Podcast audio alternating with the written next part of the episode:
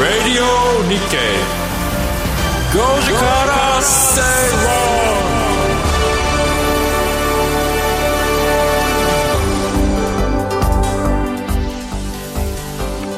5月10日水曜日時刻は5時を回りました。皆さんこんにちは吉崎誠二です。水曜パートナーの藤田智子です。水曜アシスタントの新宮志保です。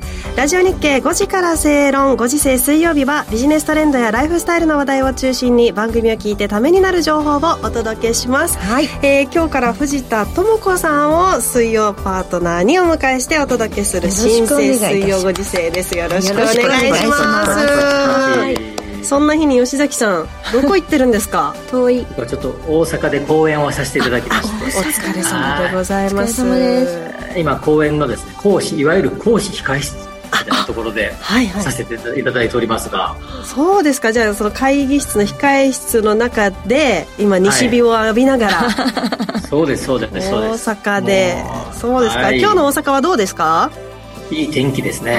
ちょうどねあの湿度も低くて、さまあ、いわゆる爽やかに過ごしやすい天気って感じですね、うん。東京も素敵な風が吹いてますそうですよね、うん。そんな良き日に藤田さんをお迎えするあ初回こですが。れ藤田さんこれで見る限り、うんすごい綺麗な着物のお召し物を着られて、はい。見えますか吉崎さん。はい今日はアンティークの名線の着物を着てます。名線って言うんですか？はいこれ昔の大正とかの時代のあの普段着ですね。ああそうなんですか。そうなんです。紫地そうにですね。ちょっとこう大胆な白の柄がポンポンポンと入っていて。幾何学模様でちょっとモダンな感じです。かわいい。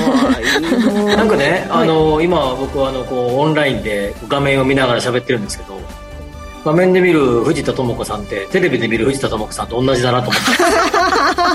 僕はあのこの間、えーえーっと4月の末に登場いただいた時は、あもうえー真横でしたので、えテレビで見る藤田智子さんというよりも真横にいる藤田智子さんでしたがはい今日見る藤田智子さんはテレビで見る藤田智子さんと 同じだなと。うん。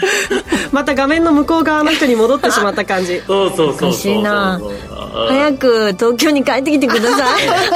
来来週は熱く語り合いましょう、はい。今日も今日も語るけど。熱く語り合いましょ語り合いましょう。まああのね連休明けの1週間ということになりますが吉崎さんは月曜日にねあのこのご時世もありましたし朝の番組があったと思いますけれども。うそうそうごめんなさい連話するの忘れてた連休の日ね、はい。あの5月3日の日にちょっと用事があって、ええ。ー朝、えー渋滞してるかなと思って、うん。高速道路がね、はい。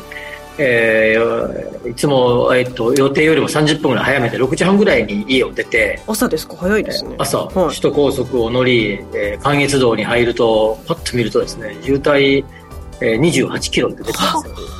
おっとおーっと思ってですねそうすると途中、えー全然進まないなと思ってですねこうやっているとです途中でパッと見たらですねえー、富士えー関越道を乗ってた乗ってたんですけどはい。藤岡ジャンクションから練馬までいっぱいの74キロ。って感じでですね。その時ですね途中で降りようかなとか下道を走ろうかなとかいろいろ考えたんですよ。うん。だけどあさすがにですねなんかこういう言い方ちょっとあれですけどなんかそういうえ真っ只中にいる自分を味わってみようかなと思って、うんはい。あの分かります？この感覚、うん。わかります。はい、なんか味わってみようこれをと思って、はい。うん。もう覚悟を決めたというよりもこれを味わい尽くそうと思ってうんですね。74キロ。あ味わい尽くしましたよ。へえ5時間。5時間？4時間5 4時時間？間4時間50分ぐらいかな。ええ吉崎さんってそういうの我慢できる人でしたっけ？ええ全然僕全然できますよ。あのずーっとですねあのいろんなポッドキャストを聞いたりですねあそういえばね新宮さんがど他局でやってる番組も聞きましたよ。ありがとうございます。ええ。深夜深夜に。深夜にややってるやってるる番組番組の、えーなんだっけあのラジコで。あはいありがとうございまあれなんか元気だなと。いろんな顔がね いうとかですはい。あるなというとか思いながら、はい。えーそんな4時間50分ぐらいを過ごしてね。目的地に着いたという感じでしたけど。素晴らしい。お疲れ様でございま有意した義。ね。有意義な時間。そうそうこのこの話月曜日にしようと思って忘れてた。あ忘れてたんですか？今今しました。藤田さんはどんなゴールデンウィークでしたか？あもううちででまったりしてたと思います。うん。なんか私たちってお休みになったら家でゴロゴロしてる時が多いんですよ。あそうなんですか？あとはあのうちの主人はやっぱりあのそういうハイシーズンになるとお仕事がすごく立て込んでたりするんですけど、うん。ええええ今年はいつもやってるお仕事がなくなって、でなんか家でなんか譜面書きとかずっとしてました。もう朝も夜もなくずっと譜面書いてえ。それで突然寝る？って言って寝てみたいな。あ。もうなんかこう昼と夜もぐちゃぐちゃになるし食事もなんかまちまちでした。素敵なゴールデンウィークでした。素敵なゴールデンウィークでした。家族円満って感じですねはい。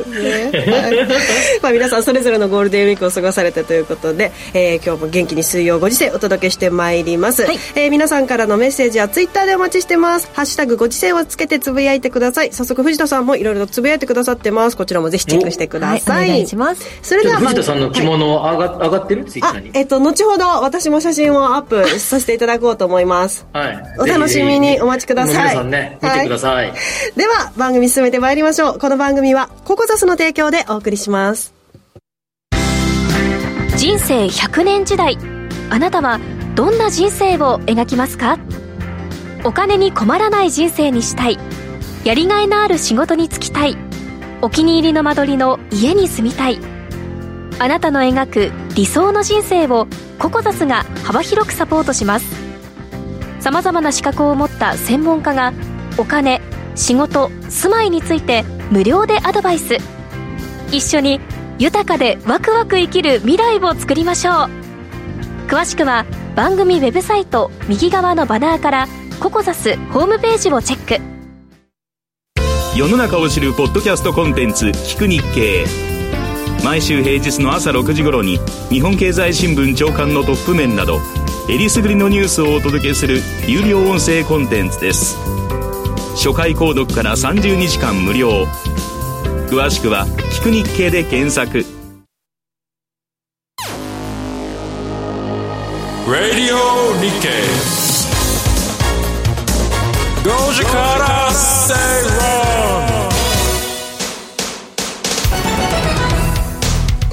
ラジオ日経5時から正論東京虎ノ門から生放送でお届けしています。最初のコーナーはトレンドピックアップビジネスライフスタイルについて今話題になっているトピック取り上げていきます。ここからはこの番組のリサーチ担当してくれます向井さやさんがお伝えしてくれます。向井さんよろしくお願いします。よろしくお願いします。では今日はどんなトピックなんでしょうか？はい。今日のキーワードは東京メトロ銀座線再びダイヤ改正で増便です。はいえー東京メトロ銀座線では先月29日から日中の時間帯を中心に列車の本数を増やすダイヤ改正を行ったこと皆さんご存知でしたでしょうか？かそうらしいですね。ぐらいですよ、はいらしいですね。私はあんまり知らなかったですね、はい。僕も何気なく乗ってたんで知らなかった。相変わらず混んでるなと思って乗みんなってました小声になってるってことは知らないってことなんですね、はい。はい。はい。ねはい、えっと、この番組でもかつて取り上げたんですけれども昨年コロナ前に比べて利用者が回復しておらず通勤利用などの需要が十分に回復していないため3月と8月の2度列車の本数を減らすダイヤ改正を行いました、うん。でこの2度のダイヤ改正によって日中は3分間隔電車が来るのから、えー5分間隔になったということがありました、はい。でこれによって銀座線の車内や駅のホームが日中でも大混雑になってしまった。すごいことですよねうんそれだけのことでそんなになっちゃうんですね、うん。この2分ね長くなったことで、うん。うん。こう変わってしまったって感じなんですけれどもまあ8月にダイヤ改正を行った後に10月に政府の水際対策が緩和されてまあ徐々にまあこうインバウンドとかでそうか。はい、外国人観光客も増えてきたってところで、はい、銀座線といえばこう浅草とかうん。上野とか、そうだ。日本橋とか えー銀座とかそうだ渋谷とか行きたいところばっかりうん。そうなんですよ。外国人観光客にも人気のスポットを通るっていうところもあって、こうホームには大きなキャリーバッグを引く外国人の姿が目立ち一般の他の電車よりもこうサイズが小さい銀座線の車内はさらに混雑してしまったという。そういうことなんだ車両自体が他の電車と比べてちっちゃいんですよね。ちっちゃいですねなんかレトロな感じですもんね。そうなんです。だからキャリーバッグとか持ってるとさらにこう混み具合がこう増す。キャリーバッグはね空間は空くのに下が混んじゃうから。ね、そうですよね。うん。で実際今日ディレクターさんが、えー、銀座線あ銀座駅に行ってみたんですけれども、うんうん、昨年の秋に比べれば、まあ、やや混雑は収まって電車内でも身動きが取れるくらいにはなった気がするという。感想が、えー、ディレクター調べです。はい。本当に書いてる僕はそんな感じがしないな。この間も月曜日も乗りましたけど、はい、すげえすし詰めな感じ。特に虎ノ門から新橋銀座方面に向かうあの辺りは最も混んでる銀座線の中でね。そうですね。ね赤坂見附、えー、虎ノ門、えー、ため池さんの虎ノ門銀座あたりは、最、最も混んでるところだと思うんで。そうですね。便利。うん。やっぱりどこで乗るかによって銀座線も混み具合っていうのが変わってくるかなと思いますが、やっぱりね、私たちがこう利用する虎ノ門とかは本当に特に混んでるなっていう印象ありますよね。銀座線っていつも僕も銀座線よく乗ってる人がいるとみんな思ってると思うんですけど、ホームに到着すると浅草線の到着法あのホームに入ってくるじゃないですか、はいはい、あの電車が。そうするとこう、どこどこ行きっていうか浅草行きって書いてるんですけど、はい、浅草線到着1番線って書いてるんですよ、うん、2番線とかって書いてあって、うんうん、浅草線のホーム1番線か2番線にこだわって乗ってる人ってどんだけいるんかなっていつも思 なんか珍しくないですか？あれ絶対に書いてますよ。乗り換え。にどっちのどっち側につくかが書いてあるんですけど。いつもそれに対してですねだ何の意味があるんかなっていつもでも乗り換えの時間短縮したい時はそうやって乗ったりするんじゃないですか？ぜひあのリストの方はご存知の方がいたらツイッターで 教えていただきたいなと、えー、思いますけどね、はい、この銀座線なんですけれども需要としてはオフィスワーカーの方たちもよく使っているということですよね。はいえっと、2022年の国勢調査によると2020年ですかね。2020ありがとうございます、うん、2020年の国勢調査によると港区の中間人口は97万人余りと10年間で1割増えたということです。はい。夜間の人口との比率は約3.7倍と通勤で港区に来る人が多いということ。インバウンドだけじゃなくてオフィスワーカーの方も利用するといったところで、うん、またこう前回水曜日の番組でも取り上げさせていただいたんですけれどもオフィスの出社回帰が7割っていうふうになってきてるというところも加えて4月でこう新入社員の方がわさわさと入ってさらに、うん、えー、昼間のわさわさと、ね、はい、人口が増えていくことが予想されます。うん。すごいです、ね、どうですか藤田さん？そうですね、やっぱりあのコロナが随分明けてきたっていうのが如実に分かることだと思うんですよね、本当に観光の方はめちゃめちゃ街に増えたし、もうよくすれ違うし、そういう人たちにとって銀座線って多分便利だよみたいな感じでなん。かね乗ってるんでしょうねね、これすごい近いよみたいな感じでね。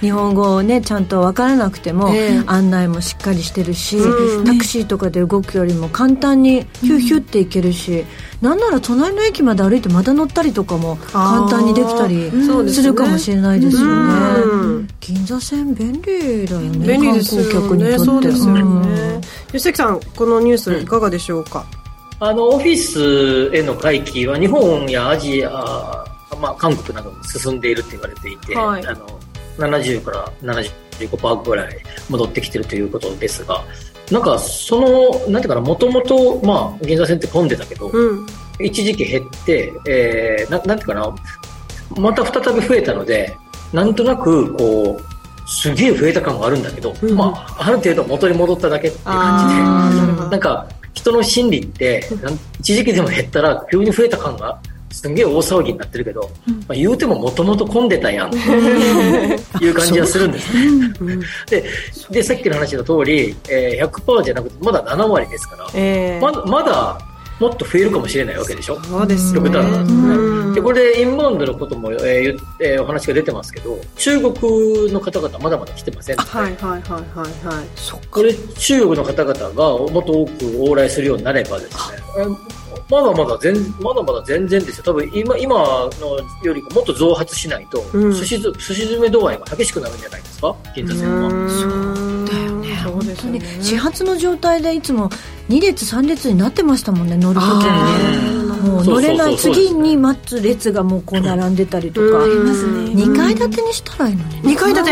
急電車みたいないや藤田さんてああのトンネルの高さもありますのでそうそう。銀座線はあれですからね。そう銀座線は手彫りですからね。手で彫ったんで。すか一番ね古いもんね。できたっていうところもあります。ね。じゃあみんな頑張ろう まあ、お本当にたったこの2分の間隔がまた戻った3分間隔になったとはいえ、まだまだこれからね、混むと思うと、あの、そういう意味では、あの、例えば JR とかね、もうちょっとこう広めの電車の時は長い移動がありますからキャリーバッグ持っててもいいけいいかもしれないんですけれども、銀座線乗る時はちょっとキャリーバッグを置いてから、どっかに預けてから乗ろうねとかね。例えばね。例えばね。そういう工夫ももしかしたら必要かもしれないですね。そうだよそんなでもす銀座線乗って新幹線乗ったりとかそうか。うん行く人がいるからそんな勝手な勝手なことはできない勝手なことできないいですか。えーツイートいただいています。ちくわパパさんありがとうございます。銀座駅の増便、運転手の人手不足の心配はないのかな？路線バスは増便したくても運転手不足で、えー増便できないニュースを見たことがあります。そっちか今でもあのえっ、とえっ、と昨日か今日かあの日経新聞出てたけど、えー将来的に、えー新幹東北新幹線ですかな？んかを、えー自動運転にせよっていう今はい今日ニュース出てましたね。はい、出てましたね出てました、出てました。はい。あれそれあの100、えー、200キロ近いスピードで走るとかできるのを対応できるとするならば、うん。まあ、銀座線ねあのゆりかもめとかねそもそも自動運転じゃないですかそうですよね。速度ゆっくりにしてあの、えー南北線みたいなホームドアを全部つけたんですよ、はい、はい、はい。自動運転はそういうハードルは高くないですよ。そっか。自動運転か。はい。多分そんな先じゃなく自動運転になるんじゃないないですか、うん。特に銀座線は、うんうん。銀座線は特にあのどどことも接続してないじゃないですか。そうですね。はい渋谷、浅草間ってことになってますよね。でな他の施設との接続もないし、はい、はい。まあ、多分一番、えー自動運転にできる可能性が高いのは銀座線じゃないですかね。確かに。うんでもそうしたらあのレトロな車体じゃなくなるっていうことですか？めっちゃかっこよくなっちゃそうれはあのいや見た目そ外側は何何用でも作れると思うんで中のシステムを変えるだけだと思いますそうか。ただそれはいいですねそれがいい、うんただ途中でちょっと電気が消えたりするのもそのまま。ありますよね。うんうんうん。ただ、ものすごい期間止めるでしょうね。工事のために。ねああ、そっか。それが多分大きいんだと思いますね。お正月の1、2とか、そんなもんじゃ足りないですよね、期間。地下ですからね。地下をやるわけですからね。ものすごい期間止めなきゃダメだと。うんダメ？それは無理 とということで自動運転のはだいぶ先かな？そうですよね。なかなか取り掛かるとなると。ねうん、まあいろんなところで折り合いをつけながらといったところになるんでしょうか。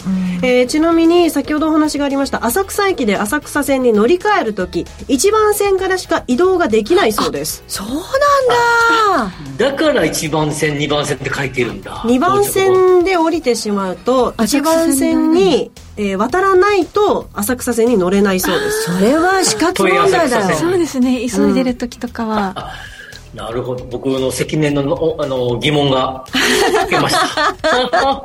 ずーっと思ってたんだよね。どれぐらいの人がこれ気にして乗ってるんかな。私知らなかったですよ、それ。してるんですよ。浅草線に乗る人は。都 営浅草線に乗る人ね。わ、はい。かりました。皆さん、はい。ぜひ今日からちょっと気にしてみてください。あさあ、ここまでトレンドピックアップ。向井さんには来週も話題のトピック取り上げてもらいます。はいここまでトレンドピックアップのコーナーでした。Radio Nikkei. Goji Kara Stay Wrong. ラジオは一方通行ではありません。パーソナリティと聞いているあなたの心が合わさって、その瞬間に合う心地の良い世界が作られています。あなたが気分を上げたい時やリラックスしたい時、ちょっと寂しい時やぼーっとしたい時など、その時の気持ちにぴったりな音や声を準備して、あなたをお待ちしています。ラジコはどんな時も居心地の良い場所でありたい。聞く場所が家だって移動中だって海や山でもあなたが耳を傾けるだけでそこが一番の場所になるように。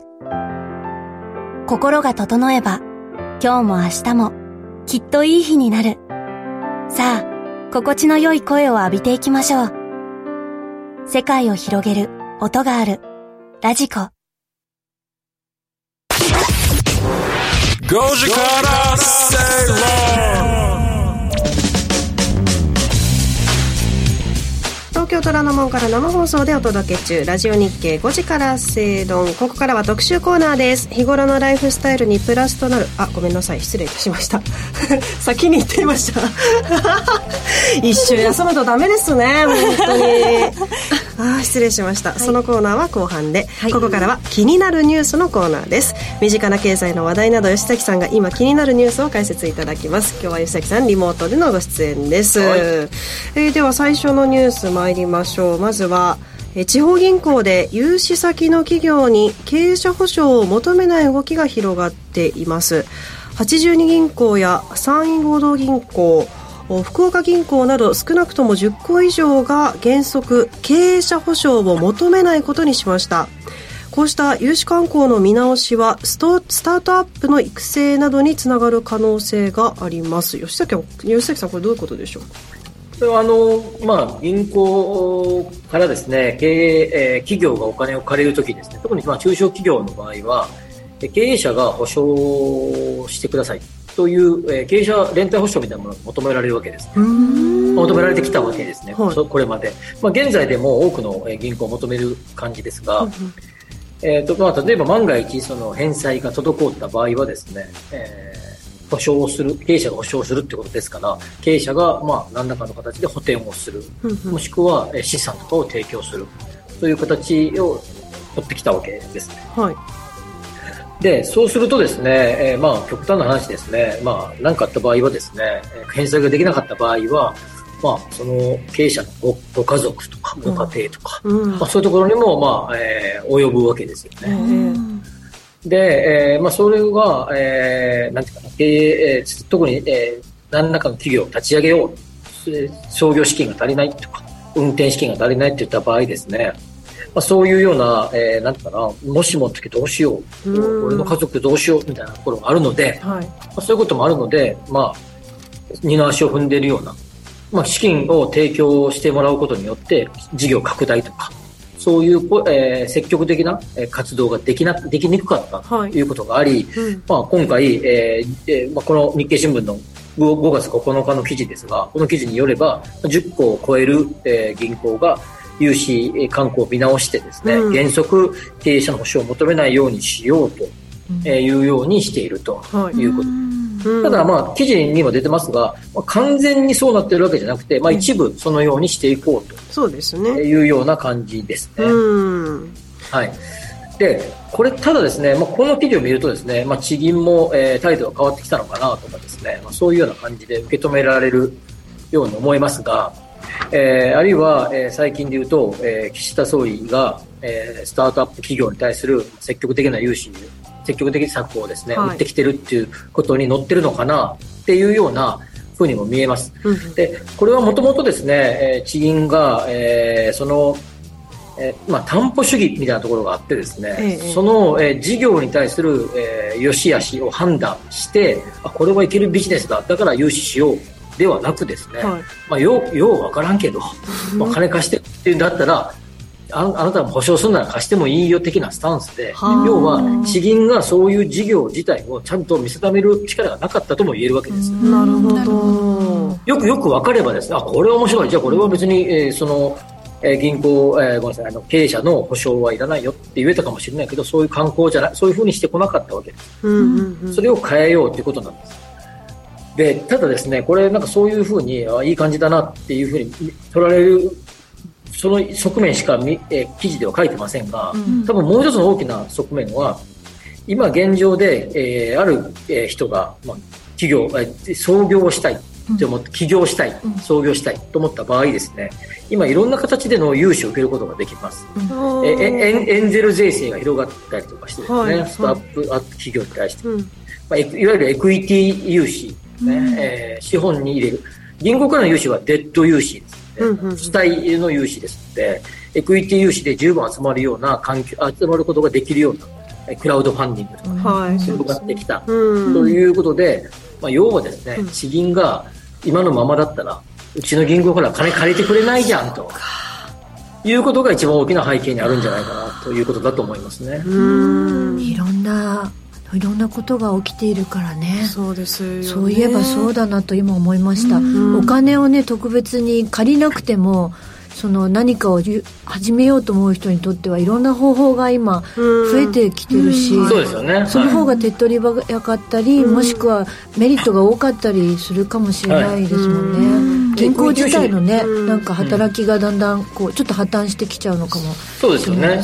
や役割がその役割いるみたいな感じになってきてて、まあ、特にエクイティ融資の場合は、えー、保証とかないですから、ああなるほど、まあ、ある意味ハイリスクハイリターンな融資になるんだけど、一方で経営者側からすればですね、はい、そういう自分の何かを差し出すことはありませんので、まあ、当然信用は失いますけど、まあ、なんか何かこう破産してどうのっていう形ではないです。から、まあ、そうすると、えー、銀行の、えー、融資って何なのってなってきて、まあ、それに対する銀,、えー、銀行側も変わりつつあるっていうのがこの記事の本質だと思います。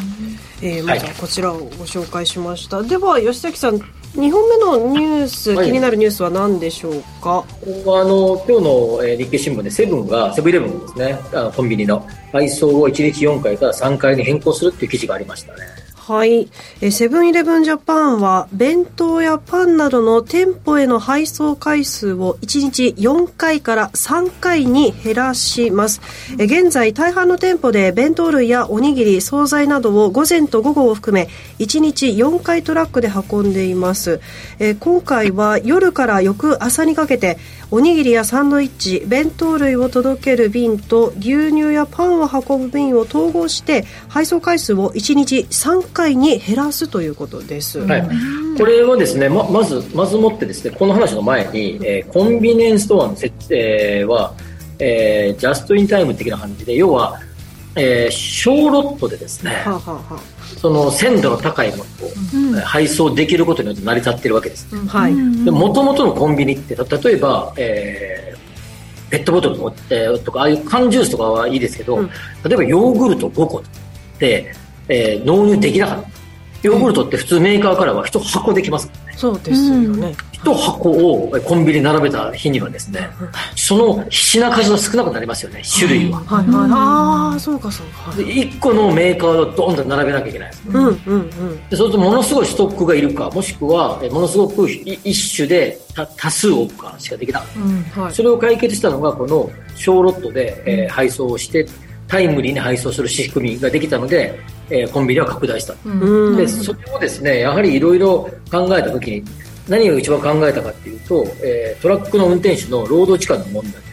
2024年問題って言われていることで、はい、えっとですね、政府働き方改革の関連法を、えー、2019年に変えたんですけども、2000えー、その時に運輸運送業と建築業は、えー、と5年間猶予を与えるということで、うん、移行に対して、でそれが24年から始まるわけ。です。で、これは、えー、残業時間の上限を決めるっていうことで、現在でも、えー、まあ、残業が多い、えーどえーと、運運送業界ですけど、はいはい、これを上限を月平均80時間にするということで、年間960時間の60時間の残業までは認める。でそれ以上はダメよっていうふうにした、はい、ただただこれよく分かってほしいのは一般的な一般的な、えー、ビジネスマン。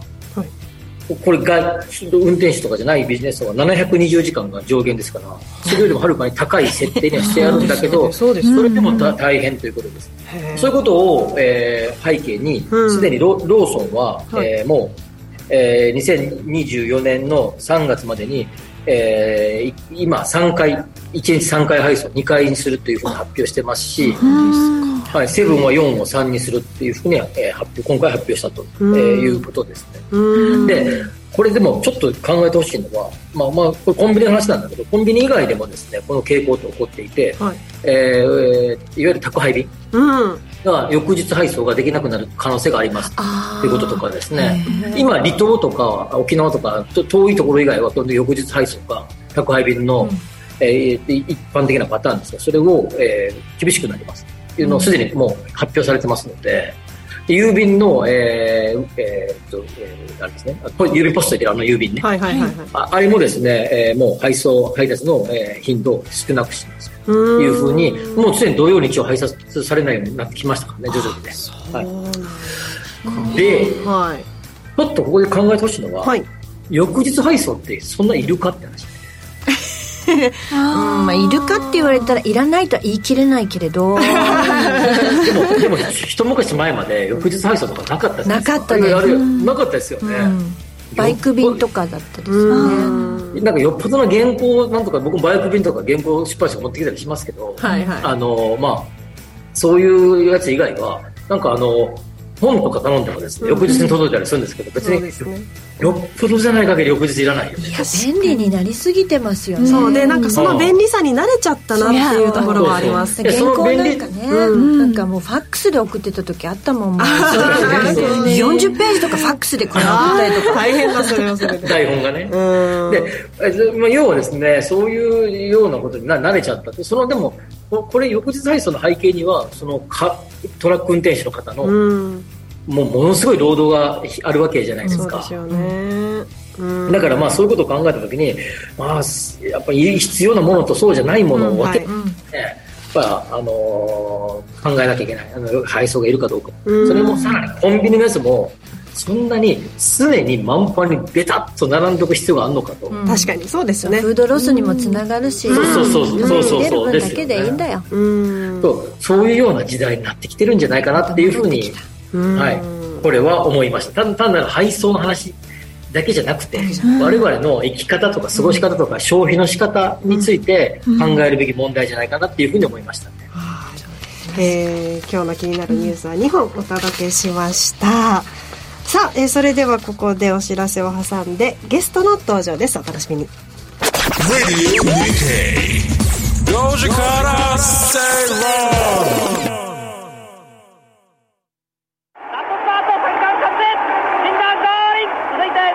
昭和39年東京オリンピック開催金井熊2番手ハイセイコー3馬身リードしてゴールインハイセイコー勝ちました昭和48年石油ショックでガソリンや紙などが品不足。さあ頑張るぞ小栗キャップ。抑えジョージホワイトストーン。平成2年バブル経済崩壊で株が大暴落。ディープインパクトディープインパクト。ここでかわす。平成17年東京秋葉原に AKB 劇場がオープン。アーモンドアイ先頭に変わった。11番アーモンドアイ三冠達成ゴールイン。平成30年大坂なおみ全米オープン初優勝デアリングタクト。リードを取って1着でゴール。インそして令和の時代。コントレイルだゴールイン。時代とともに7戦7勝競馬とともにラジオ日経。スタートしました。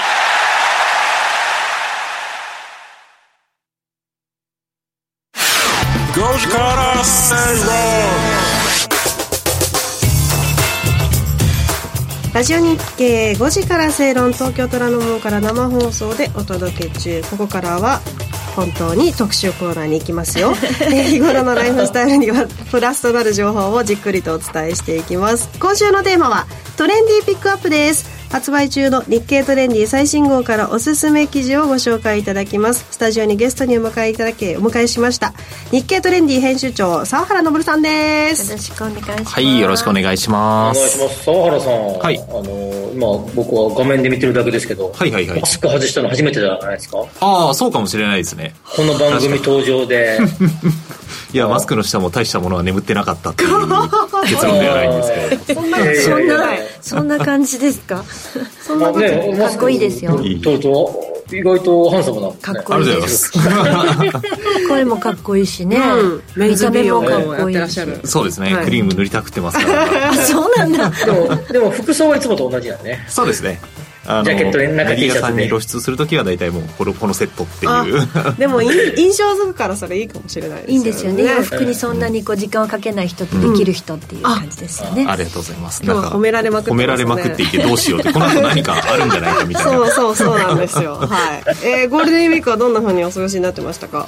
ああ、そうですね。あの、編集部でバーベキューやったりとかもありましたし、あとはでも仕事したりしてましたね。トレンディーのバーベキューってなんか超楽しそうじゃないですか。ねだからあ新しいタイプのバあのソーセージを焼くとかね。え。なんか機械もすごい新しいものが並んでたりとか。そうですね。あの、今来てる調味料とかをこう 僕は持っていくようにしました。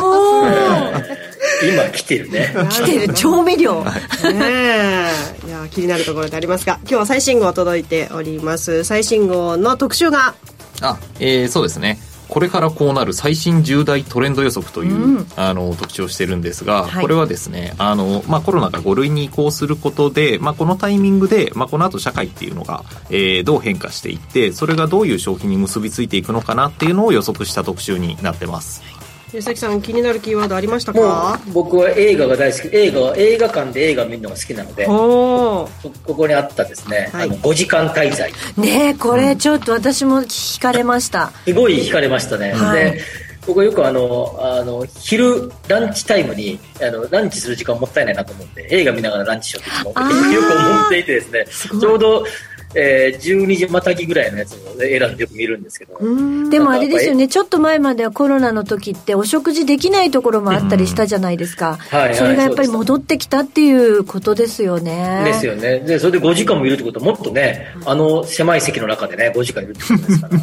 あれです、ね、これちょっとラウンジとかがこう併設されてるものが出てきたりしていてもう本当に見終わった後にそのままラウンジに行ってやっぱりこう映画が終わった後ってこう一緒に見に行った人と喋りたかったりするのでこういう滞在型の、まあ、映画館みたいなのが、えー、徐々に普及していくんじゃないかなっていう予測をしてますね。なるほど。私も3本ぐらい見る時ありますしね、はい、3本はすごい、朝からもうずっと3本もう見続けてっていう感じの、うん、そういう時はもう全く同じように、間の時間はポップコーンとなんかチョリソーの入ったなんかこうサンドとか食べながら、うん、それでこう一日を過ごすって感じですけど。いやなんか私すごい意外だなと思いました。映画ってどんどんこう料金がね、一本見るだけで高くなっている中でプラスして皆さんこうやって映画館でいろんな時間を過ごすっていうことを楽しんでらっしゃるんだなっていう。そうですね、うん、あのちょっと雑誌作りとしてはステイホームからステイアットシアターへっていうちょっとダジャレ的なもの。もう本当 でも演劇業界こっちの人たちはですね本当に外にみんなが出なくなったので、うん、早くみんなアナログとか体感できるところに出てきてほしいと思っているので、ありがたいです、この記事は、はい、ありがとうございます。そして、えー、藤田さんやっぱりそういう意味では演劇やエンタメってところ気になるるところあるかなと思いますそうです。この頃イマーシブエンタメっていうこのトレンド3のところにあるんですけど、はいはい、この演劇がこう体感型みたいな感じになってたりとか、ね、既存のこうエンタメの中に、まあ、より没入できるような仕組みを取り入れたあのエンタメっていうのが徐々に増えていくんじゃないかなと思っていて。まさにですよね。もう絶対にお家の中にいたら絶対感じられないことが、もう肌もう毛穴から感じられるっていうのって もうありがたい、もうどんどん増えていってもうどんどん楽しくなってほしいです、吉崎さんこのイマーシブエンタメって知ってました？やあの知らなかったですが、でもこれでも、あのあれですよね、あのそこであの劇見ながら食べたりするんですでしょ？うんうんうん、ですよね。そうそうそうです。まあでも、例えば僕もよく好きな、あのブルーノートとかですね。あああれまさに、あの自分はやらないですけど、あの要は聞く、もうかなり臨場感の目の前であの普通にフレンチみたいなの食いながら食べながら。ライブハウスはそういうところが多いんですよ、多いですよね、ええ。だからディナーショーみたいなそういう格式ばった感じじゃないけども、お酒も飲めたり、お食事もできながらエンタメを楽しめる場所っていうのはいっぱいあったけど、それがやっぱり縮小されてたところへもうマスクもない、あのこういうセパレートのこういうパティションもないっていうところに戻ってきたところへ今度演劇歌とか音楽だけじゃなくて、うん、なんか体感したことがあると伺ったんですけど。あそう私はあの演劇ご飯っていうところに行きまして本当にレストランの広い会場にみんなでご飯を食べながら、そしたら横にいる人が役者さんだったっていう、で出演者でそこで1時間半ぐらいを通してなんか親子の結婚の模様を食べながら体感するってでもね泣けちゃうんですよそれが。知らない人なのに。知らない人なのに。すごい体感ですね。これもなんかその没入感みたいなところでなんか自分がそこにいる当事者になる感覚がイマーシブエンタメでは感じられるってことなんですか、うん、そうですね。あのコロナ禍の間って逆にこうどこにも行けないので VR ゴーグルをつけて、こう何かこうデジタルコンテンツに没入するっていう楽しみ方はすごく流行ったんですが、まあ、それが今度リアルの場所でも、まあ、より没入感が高いエンタメっていうのが好まれる時代が来るんじゃないかなとは思ってますねでも早かったですねそうやって考えると ステイホームの時間って。そうですよね、私リモートでドラマ撮りましたけど全然発展しなかった。まあでもねそれはその時にできる工夫ということをね、皆さんやってらっしゃったということです、ね、ちょっとねあのねあのこの言葉選びってやっぱり、まあ、今はそそのまま没入っていう言葉を、まあ、訳した、まあであれ言葉ですが、まあ、こういう新しい言葉を作るっていいよね。あのうまい、うまいよね、日経トレンディ。いや、さすがトレンディ、まあ、イマーシブはね、結構いろんなところが今、イマーシブシアターとか言っていたりとか、うん、あの、かなり世間的にも増えつつはあるんですよね。まあ、ちょっと。そういうタイトルになってるあ、そうなんですよ。イマーシブを歌ってるエンタメとかは結構増えてはいますね、最近。去年ぐらいからでもイマーシブもそうだけど、あの、マーケティングとかブランディングだ、ナラティブとかね。うん。あの物語性とかストーリー性みたいなイメージですけど、ああいう you 結構そのこの言葉来てるなって来てる言葉特集とか面白いです 言葉とかね。すごい横文字たくさんになりそうですね。はい、うん、といった特集がまずある中でそして、えー、後半といいますか、まあ、第2本立てですね、ね、はい、こちらは？これはですね2023年上半期ヒット商品大賞と。であとは下半期ブレイク予測という、まあ、商品ベースの特集を行っております。ようやくなんか答え合わせができる瞬間まずね上 半期ですけれどもありましたね。安関さんなんかあのもう愛用品とかいろいろとあること思いますけれどもこちらは、うん。いやこれいやそれあの なんだっけあの僕このカップラーメンのああ、うん、ネギ塩ですね。はいおおいしい僕好きだったなこれ美味しいなと思ったねコマーシャルが面白かったですよねそう。なんですよこれ、コマーシャルが火付け役になってこうリニューアルして一気に売れたっていうような商品、そう逆になんか注目しちゃったっていうか、塩が人気がなかったっていうあの言い方が、えそうね知らなかったわみたいな。なんか。そうそう。元のキャラクター化されてて元の塩の旧商品がすごくディスられるっていう展開を取り入れて、まあ、結構こう樹木を得たっていうような CM になってました、ね、美味しい美味しいんですかこれ。私食べたことない。あこれ美味しいですよ、おすすめですす。ごい。いっぱい種類があるんだもんね、いや本当にあの僕のおすすめはこのトレンディ読んでからコンビニに行くとですねいろんな商品が楽しく見えてしょうがないですから本当に。ああそういうことですね、はい、持っていきたいですね、うん、お酒の棚を見てもやっぱりタコハイがあればちょっと飲んでみたくなるしみたいな。吉崎さんタコハイ飲みました？飲みましたよ、飲みました。よ。もう、あの、よくスーパーのフェイス面でずらっと並んでたので。ねはい、美味しいですよね、これね。あの、まあ、美味しいもそうだけど、タコ入って久々に名前聞いたなって思いましたね。これ名前自体はもともとあるんです昔だってさ、チューハイって言われてタコ入って言ってたもんね。え、なんで？なんで？大昔。何がタコなんですか？そうそうそうそう。これね、由来は私も存じ上げてないんですけど、40年越しに復活したあの名前なんですよね。えー、あ、そうなんですか、うん、そうです。タコ、昔タコ入ってたチューハイのことね。今の、今で言うチューハイを。え、何がタコなの？あのタコではないのかな？わかんないですけど、わかんないけどね、えー、今ディレクターが一生懸命調べて探してるんだ。まあでもこれもですね名前からはなかなかこう味が想像できないので、うん。うん、それも、あの相まって飲んでみたいっていう人が殺到したっていう。しょっぱいのかなとか思うのかな、うんうんいやあの意外とちょっとこう飲みやすさというか若干の甘みみたいなものもあってすごい食事に合う飲みやすさ。なんかあのなんていうのあのソーダ割りみたいな感じでしょ？あのだから炭酸水じゃないちょっと甘甘いソーダ、うん、なんか三ツ矢サイダーで割りましたみたいな感じ、うん。まあ、ちょっとラムネとか系のなんていうんで。すかね、うん、めちゃくちゃ飲みやすいレモンサワーというかなんかそんなイメージではありますか？ねそう。サワー、うん、酒飲まないで全然わからないんです。そうですよ、ね、私はお菓子のところがとっても気になって。お菓子、はい、チョコミントが大好きなんですよ、この自分でなんかこうなんかこう調節できるこのクラッシュタイプのチョコミント。何ですかこれ？ちょすっごい気になります。これから夏に向けて絶対チョコミントチョコミントってチョコミントっていう糖糖があるんですよチョコミントっていう党があるんです、あのいろんな派閥の中で、はい、チョコミントを食べる人たちが夏になってくるとドワッて出てくるんですけど これミントチョコじゃなくてチョコミントなんですよね、うんはい、続けてください。あのやっぱりあのいろんな種類でいろんなメーカーさんがこのいっぱい出してくる中でどれくらいの配合でミントがあってどれくらいの配合でラクトになってってとかチョコがどれくらいの配分なのかっていうのはすごい大事なんですよね、えなんかミントが多すぎてもダメってことですか？なんか歯磨き粉みたいになっちゃったりとかするんですよ。で甘すぎてもよくなかったりとかパリパリ感がどれくらいあるのかとか食べて溶けるのか溶けないのかとかすごい私は熱く語っちゃってる さすがチョコミント。そうなんです。チョコミントでございます。チョコミントのテーマでやろうよ。チョコミント員が集まっていただければ、はい、3ページぐらいはできそうですよね。そうなんです。これ絶対ちょっとチェックします、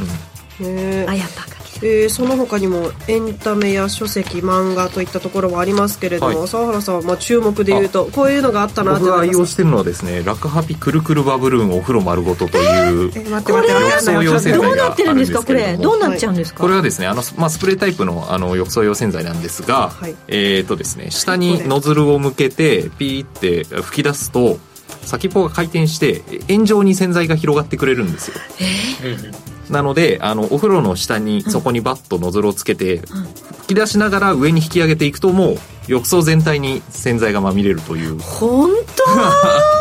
すごい大変じゃないですか。なんか角をスッてやったりとか、はい、上の方までちょっとやんなきゃいけなかったりとか、はい、その手間がね省けてしまうという非常に優れものでございます、えーえー、これあるの知らなかった。うん、あの、知らなかった、知らなかった。こすらずに浴槽を洗えるっていうのは、もう結構一般的になってますけど、はいはい、本当先ほど藤田さんもおっしゃったように、なんか、ちょっと洗い残しみたいなのが。そうなんですよ、ね気になりますよね、あとなんか続けてでこうシューって出るやつもあるんだけど、うん、それもやっぱりそこそここうね、うん、限りがあるので、うん、こんなに勝手にぐるぐる回ってくれるなんて知らなかった。これやってみると非常に楽しいですよ。いやなんか落ち着いて言ってるけどどうやってやるんだろううちで。わーとか言うね。スーッとも冷静にやってますけど。はい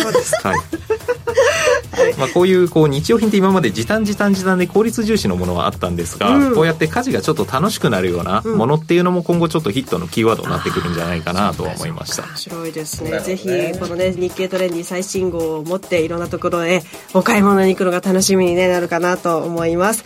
ヒット商品のトレンドがわかる情報誌日経トレンディ2023年6月号は好評発売中。全国の書店コンビニ駅の売店インターネットなどでぜひお買い求めくださいここまで日経トレンディ編集長の沢原昇さんどうもありがとうございました。ありがとうございました。ありがとうございました。さてエンディングです。えー、この番組はココザスの提供でお送りしました。なお実際に投資をされる際の判断はご自身でしていただきますようお願いいたします。今日は吉崎さん大阪からのリモートでのご出演ということになりましたはいでもこうやって見ると藤田さんの衣装がやっぱり素敵ですね。ありがとうございます。ツイッターにアップされましたか？はいしました、はい、開けました。来週も楽しみにしていてください。来週以降も、はい、ぜひ皆さん「ハッシュタグご時世で」でつぶやいておりますので見てください。藤田藤田智子着物。どうだろう。ちょっと違うか。まあでもあのあれですね。新しく藤田さんをお迎えしてだから全部雰囲気も変わる感じでね。そうですね。いいですね、なんかね。うん、はい、あのー、沢原編集長も、藤田さんもちろん。はい。あ存じ上げておりますあの渡る世間は鬼ばかりをありがとうございますずっと鑑賞し続けておりましたありがとうございますはいうん、ある程度ある程度の年齢以降上の方はほとんどほぼ全員が見てる番組でしたねねなんか見てたのかな？見てたかな？っていうくらいなんか見てたか分かんないけどなんとなく知ってる人が多いですよね、いやいやあの時間になると テレビ必ずかかってましたよ。本当ですか、うん、それは大変だ。まあ音楽がすぐ頭に浮かぶもんね。そうそうそうそう。ねドラマチックな音楽ね。ね。はい、本当にねえー、そんな藤田さんをお迎えして真相回転ということでお届けしていく水曜ご時世です。来週は吉崎さん帰ってきてくれるんですか？もちろんもちろんかいもちろんです。そちらで採用させていただきますので来週はもっといろんな話をしてみたいなと思いますので、ぜひ期待していただきたいなと思います。はい、よろしくお願いします。というわけで、ここまでのお相手は、吉崎誠二と、藤田智子と、日経トレンディ沢原と、新宮志保でした。来週も夕方5時にラジオ日経でお会いしましょう。さようなら。さようなら。